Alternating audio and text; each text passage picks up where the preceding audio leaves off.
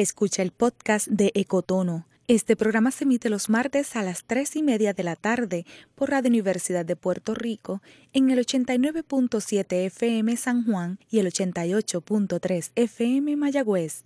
Todo mundo de música e información. Cadena Radio Universidad y para la Naturaleza presentan Ecotono, un espacio radial donde intérpretes de la naturaleza y sus invitados interactúan compartiendo su conocimiento para ayudarnos a experimentar las islas de Puerto Rico desde la perspectiva de sus ecosistemas.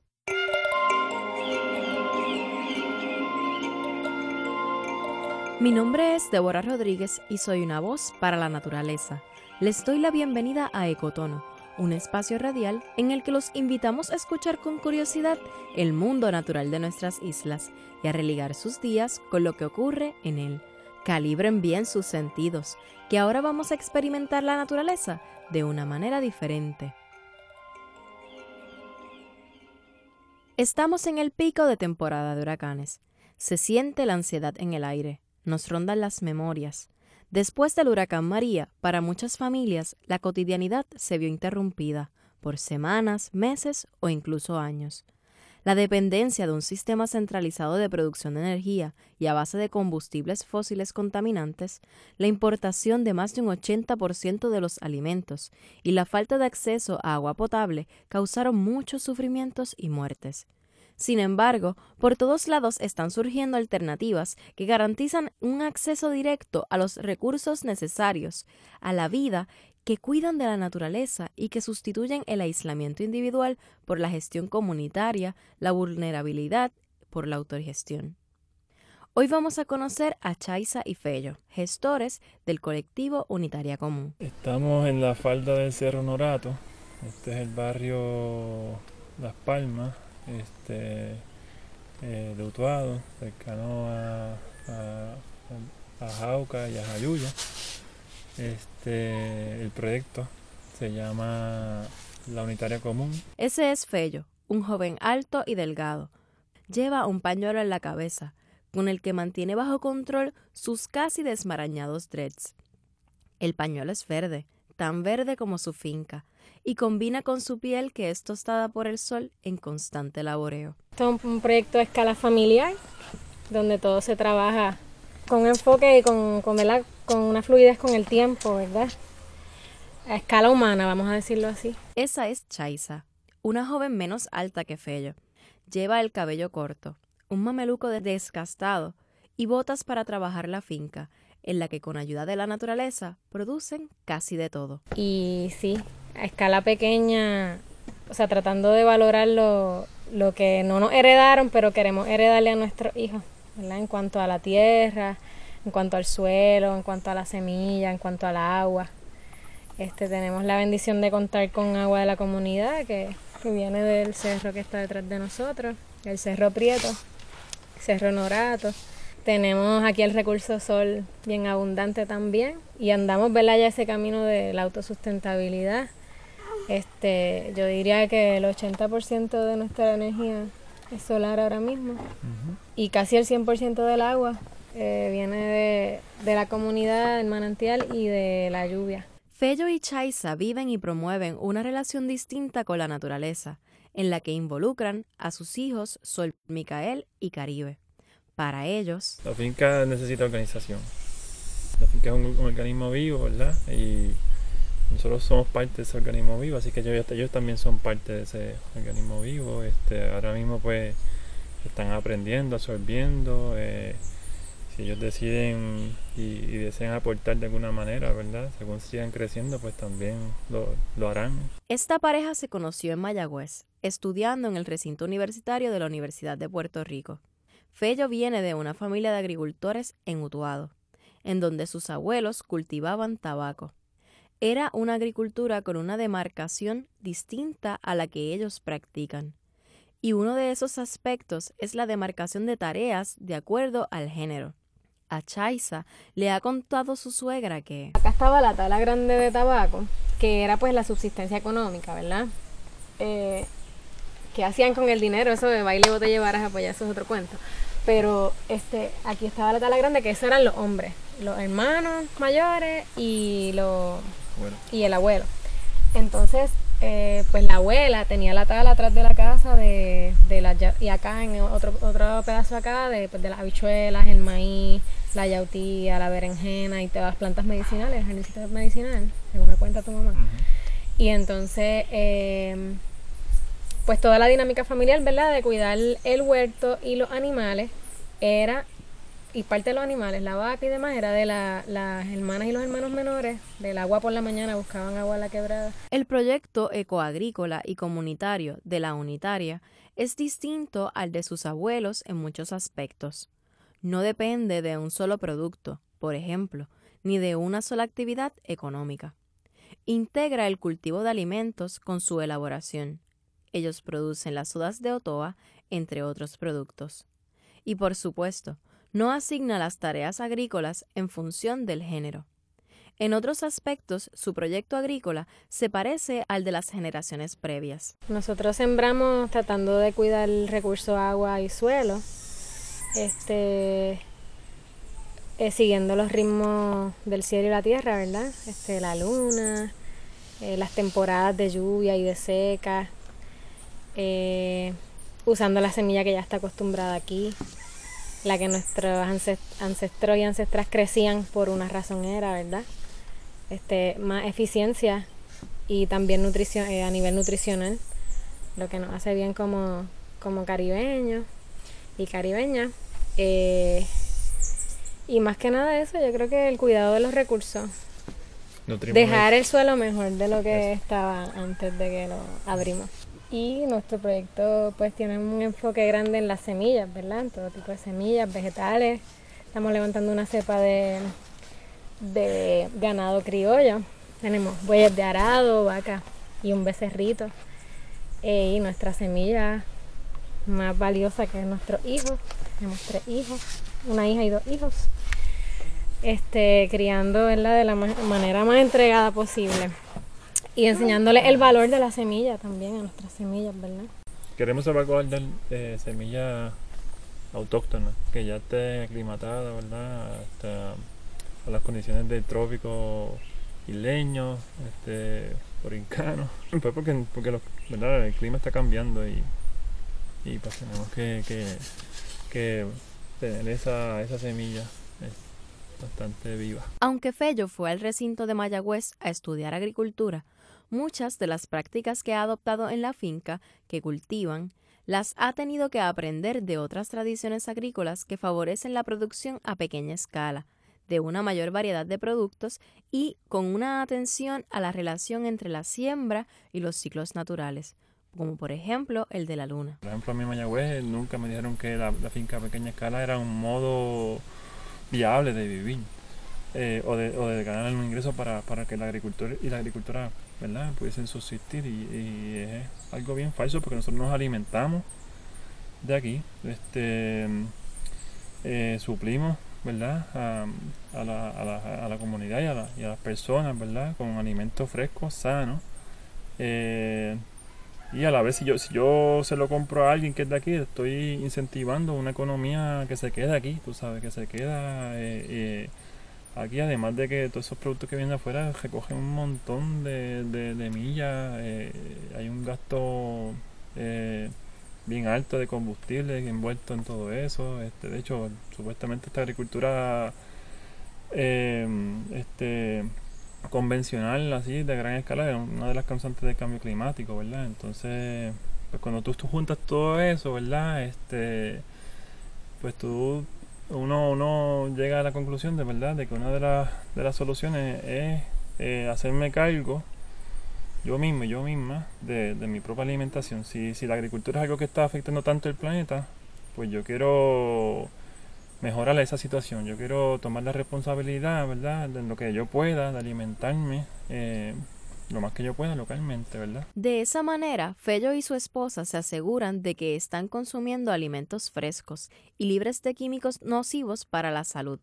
Asimismo, se comprometen a cuidar la tierra que les da de comer. Nuestros campesinos planificaban sus siembras en base a, a las temporadas y a la luna, ¿verdad? Y, tenían todo eso bien, bien mangado, como dicen en el campo. Este, nosotros hemos perdido esa conexión, pero la estamos recuperando. dando cantazos, ¿verdad? Este, muchas veces eh, y recopilando información. Tú sabes, ese trabajo de.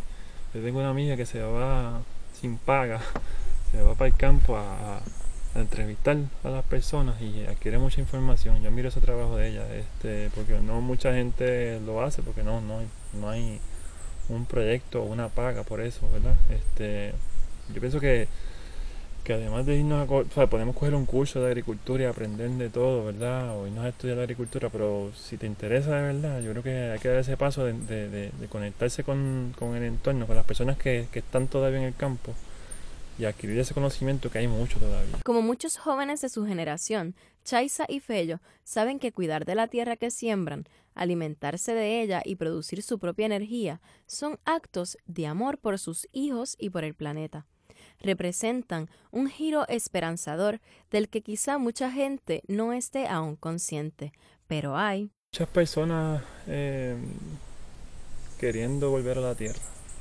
o viviendo con la tierra, este, porque es que ya, no hay de otra. Eh, ha llegado a un punto crítico, ¿verdad? Este, la vida en el planeta y la hemos causado nosotros mismos por nuestra avaricia, por el consumerismo, por el capitalismo, ¿verdad? De algunas personas, eh, la avaricia de algunas personas que quieren extraer los recursos para, para sus propias ganancias, ¿verdad? Entonces, pues tiene que haber un cambio de cambio de paradigma eh, gigantesco, así que apostamos por la, por la, la próxima generación, por los jóvenes, este para que puedan darle vuelta esto y, vivir en, armonía con el ambiente. No, nosotros no somos hippies.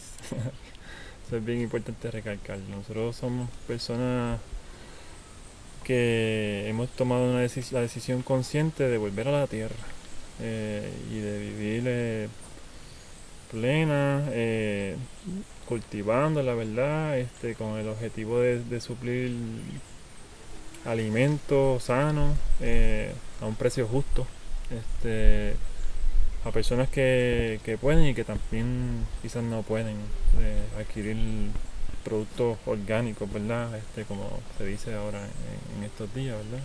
El acceso a alimentos frescos, locales y ecológicos es un reto político para el país.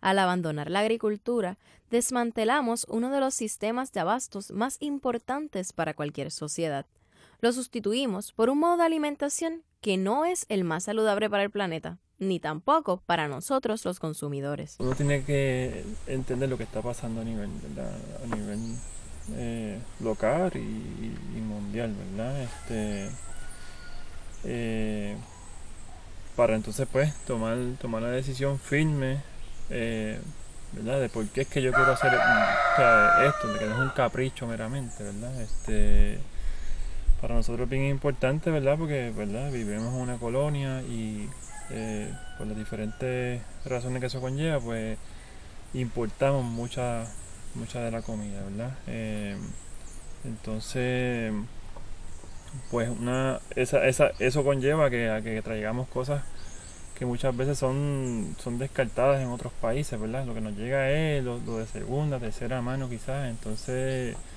por ahí llega mucho, ¿verdad? Mucha, mucho alimento con, pesticidas, eh, con químicos, ¿verdad? Que se asperjan en otros lugares. Este, sin embargo, eh, si, si, miramos hacia adentro, vemos que, que hacia dentro de la isla, ¿verdad? Este, vemos que hay un montón de gente que todavía está produciendo a pequeña escala mucha comida, ¿verdad? Que muchas veces no, no, es ni considerada en esto de los censos agrícolas. Entonces, este, pues miramos acá y decimos, entre, pero aquí hay muchas personas que están, están produciendo, vamos a, vamos a consumir local, eh, sea agroecológico o no sea agroecológico, ¿verdad? Vamos a consumir local y te das cuenta de que la gente, de que hay mucha gente produciendo en nuestra isla, este, a pequeña escala que, es algo bien importante recalcarlo, porque siempre pensamos en que hay que producir a gran escala. Volver a la tierra ha significado para esta joven familia una apuesta a la comunidad. Quien cosecha para alimentar su familia y vecinos siempre tiene mucho que compartir. Las fincas a pequeña escala son gestoras de suficiencia, de comunidad y de cooperación con otras instituciones. Algunas veces tenemos ayuda de de, de, compañeros estudiantes de la UPR, de Utuado, ¿sabes? Que, que, ofrecen su ayuda. Mira, queremos ir para allá, ayudarlos y, vienen eh, gente que nos conoció desde antes. Este, sí, definitivamente la, la, red es mucho más amplia. Otras familias aliadas de que, que también trabajan en la agricultura desde un punto de vista ecológico, pues eh, hacemos brigadas. Este, se trabaja en red. definitivamente. Definitivamente, hay que retomarlo de nuevo. pues, ahora mismo estamos mucho, mucho más dispersos, ¿verdad? Porque pues este, vivimos más lejos. Antes las comunidades, aquí mismo vivían mucha más, más gente, mucha más familias, ¿verdad? Cercanas y se apoyaban. Ahora quizás viven, vivimos más dispersos, pues tenemos que ver cómo nos apoyamos, ¿verdad? Este, eso es bien importante para el futuro. En la comunidad, en la, en la comunidad, algunas veces yo tengo muchas calabazas y reparto y de momento, quizás el intercambio no se da en el momento, pero de momento viene el vecino con tres racimos de guineos maduros y los reparte por la comunidad. Ustedes vieron que llegó el tío con la, con la pana. Y así surge todo el tiempo, tú sabes. Todo el tiempo. Nunca falta la vianda aquí. Nunca falta la vianda. Nosotros no compramos vianda, de hecho. Es de aquí, de la comunidad. Sí. Hay algo bien que, iba a hacer, te iba a mencionar ahorita. Es que el sistema nos ha hecho creer que, que, que dependemos ¿verdad? Dependemos de, lo externo.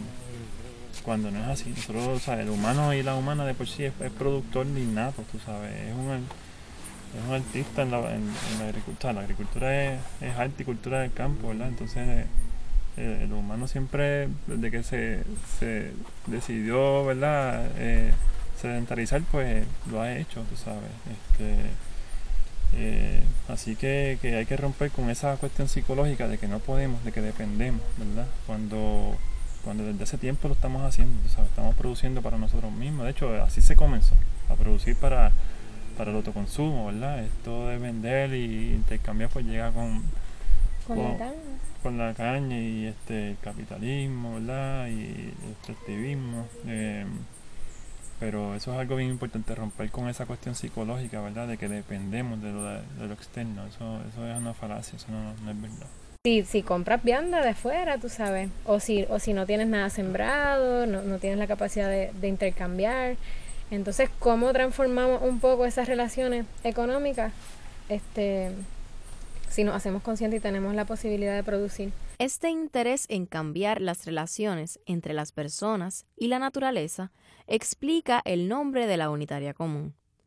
Como muchas comunidades en Puerto Rico, la comunidad donde viven fue la pieza clave para sobreponerse a los efectos del huracán María. A dos días del huracán, el vecino Edwin, primo, pues hablando nosotros, decimos, mira, este, está esta caja que está en el monte metida, por allá perdida, que se había construido hace unas décadas, cuando nuestros, Cuando los papás eran jóvenes y, y se dejó de usar por, por cuestiones de, de, desacuerdos entre familias y demás, pero está esa acá, vamos a ver. Y cuando se fue a chequear, pues la tubería estaba rota, o sea que no se podía usar, pero la caja en efecto de cemento estaba casi estaba intacta. Eso fue abrir, abrir brecha, que en esos días estábamos todos con machete en mano y, y conseguir la tubería fue un reto porque eran 8000 pies de tubería, así que suena poco, pero ir hasta Recibo era una misión en esos días. Así que en lo que un grupo bregaba abriendo brecha y haciendo la zanja para los tubos, pues otros fuimos en la pick-up Arecibo, conseguimos tubería, que estaba bien también, mucha gente buscando tubería, mucha demanda de tubos, este, y conseguimos los tubos, este, fue una misión como de seis horas de aquí a Arecibo a buscar tubos, porque las carreteras estaban bien accidentadas. Y ahí dos semanas, ¿verdad? Más o menos en la obra. Todos los días unos cocinaban, las mayores cocinaban, y así cada quien tenía su tarea, era bien bonito, un espíritu cooperativista que nació del huracán. Este, pues nada, entonces nació, eh, quisimos darle ponerle un nombre a, lo que estábamos haciendo en ese momento, inspirado por el apoyo mutuo que estaba surgiendo ¿verdad? en la comunidad, pues surgió lo que es la unitaria común, ¿verdad? que es algo así como comunitaria, ¿verdad? pero como que intercambiándolo, eh, poniendo la unitaria primero.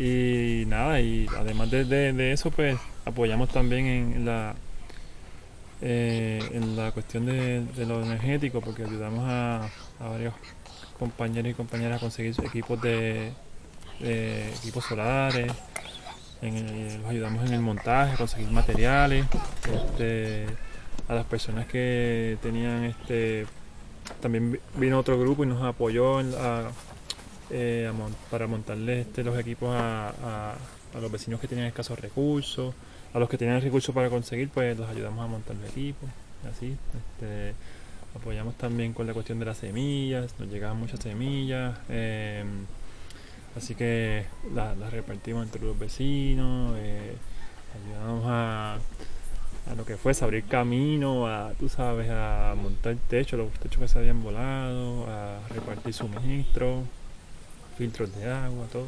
Estas formas de intercambio que se han practicado por generaciones y que perviven más evidentemente en los campos, continúan vivitas y coleando, ahora de un modo más intencional y apoyadas por medios de divulgación como la radio.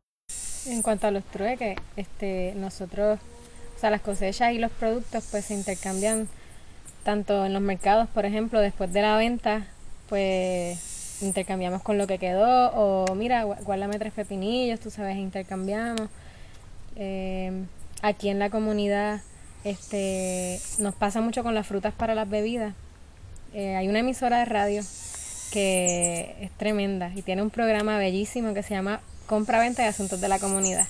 Y pues como te dije, Utuado es un pueblo en su mayoría personas de 50 para arriba y ahí está mucha gente llamando. Entonces, cuando nos hace falta fruta que no tenemos en la, aquí en las, eh, o estamos escasos, pues llamamos, mira, estamos, comprando fruta o estamos intercambiando fruta y, y olvídate que llama mucha gente.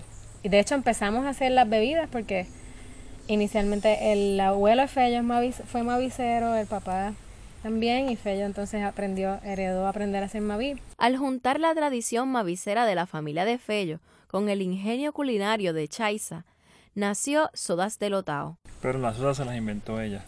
Un día que estábamos trabajando ahí, de momento vino con esta mezcla rara de pancho con maví. Y yo dije, wow, Chay, esto está brutal. Y así fue que salió. Y porque el abuelo, esa, el papá decía, no, el maví no se mezcla con jugo, eso, eso, es malo. Entonces, pues pues ahí nacieron las sodas. Entonces, pues fue como, pues podemos rescatar toda la fruta que se pierde en el campo. Tú sabes que tú pasas y ves la fruta en el piso. Este, podemos usarla. Y carambola, que te envilla. Y así. Este, fue un nacimiento bonito de... Ya ven que la unitaria común tiene hasta sodas con frutas del patio. Pero eso no es lo único. Ellos también siembran. Habichuelas blancas. Eh, bueno, variedad de habichuelas blanca, pinta, eh, colorada, eh, negra. Semillas de aquí. Sí, este, estamos sembrando, ya te dije cilantrillo, arúgula, eh, albahaca, recao, cúrcuma. cúrcuma, jengibre, calabaza. Plantas medicinales. Tenemos ahora mismo, o sea, las, la, la, la semilla de melisa, toronjil, tenemos malva, chaya, sábila. Eh, estoy mirándolas ahí. La orégano brujo, ruda, albahaca, romero, orégano chiquito, poleo, eh, hierba bruja, mejorana, menta, hierba buena. Eh, limoncillo, llantén, consuelda, eh, insulina y todas las matitas medicinales que nos encontremos por ahí, aquí las propagamos. Tenemos pimientos, no lo mencioné, pero sí los pimientos, este, el recao, eh, la albahaca se nos está dando muy bien ahora mismo. La parcha se está cosechando. La parcha, este, lo que es jengibre y cúrcuma ya se supone que está sembrado. Frutas que tenemos, pues carambolas, que te envía, quenepa, este, mm, eso es en, fruta, en fruta. Las cinco terrazas de la finca están ahora descansando, sembradas con barbecho. Al finalizar el año, con la disminución en temperaturas, comenzarán a preparar sus semilleros.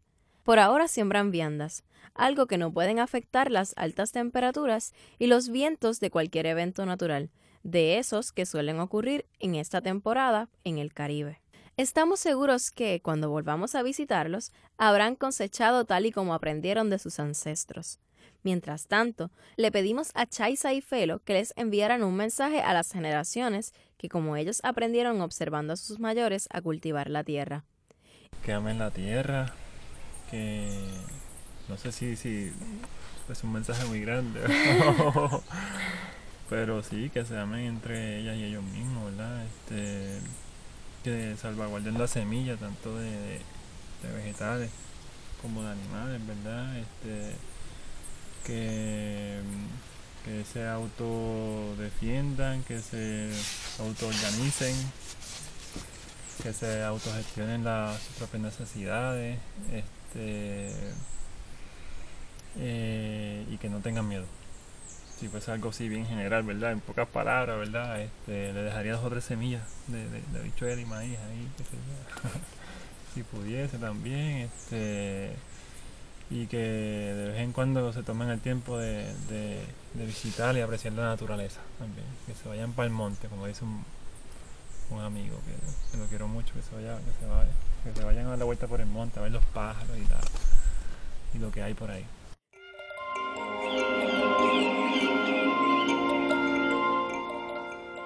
Si quieres conocer a Chaisa y Fello, hemos publicado unas fotografías en la página de internet de Para la Naturaleza. Además, te invito a visitar nuestra agenda de eventos en reservaciones.paralanaturaleza.org. Allí encontrarás actividades voluntarias sobre siembra de árboles endémicos, conteo de aves y muchos otros eventos para conocer los proyectos agroecológicos de Puerto Rico. Escríbenos a ecotono.paralanaturaleza.org con tus comentarios, preguntas o sugerencias después de cada programa los martes de 3 y 30 a 4 de la tarde. Este programa fue producido con ayuda de Anaira Santori. La grabación y edición estuvo a cargo de Fidel Arocho Santiago. Agradezco a todos los colaboradores de este programa y a Eduardo Alegría por la música. Recuerda que puedes encontrar este y todos los episodios de Ecotono a través de las plataformas sociales de Para la Naturaleza y Cadena Radio Universidad. Les habló Débora Rodríguez, una voz para la naturaleza.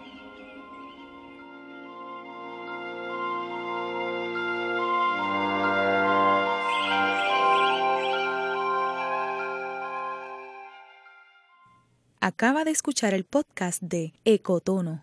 Le invitamos a que nos sintonice los martes a las 3 y media de la tarde por Radio Universidad de Puerto Rico en el 89.7 FM San Juan y el 88.3 FM Mayagüez. Todo un mundo de música e información.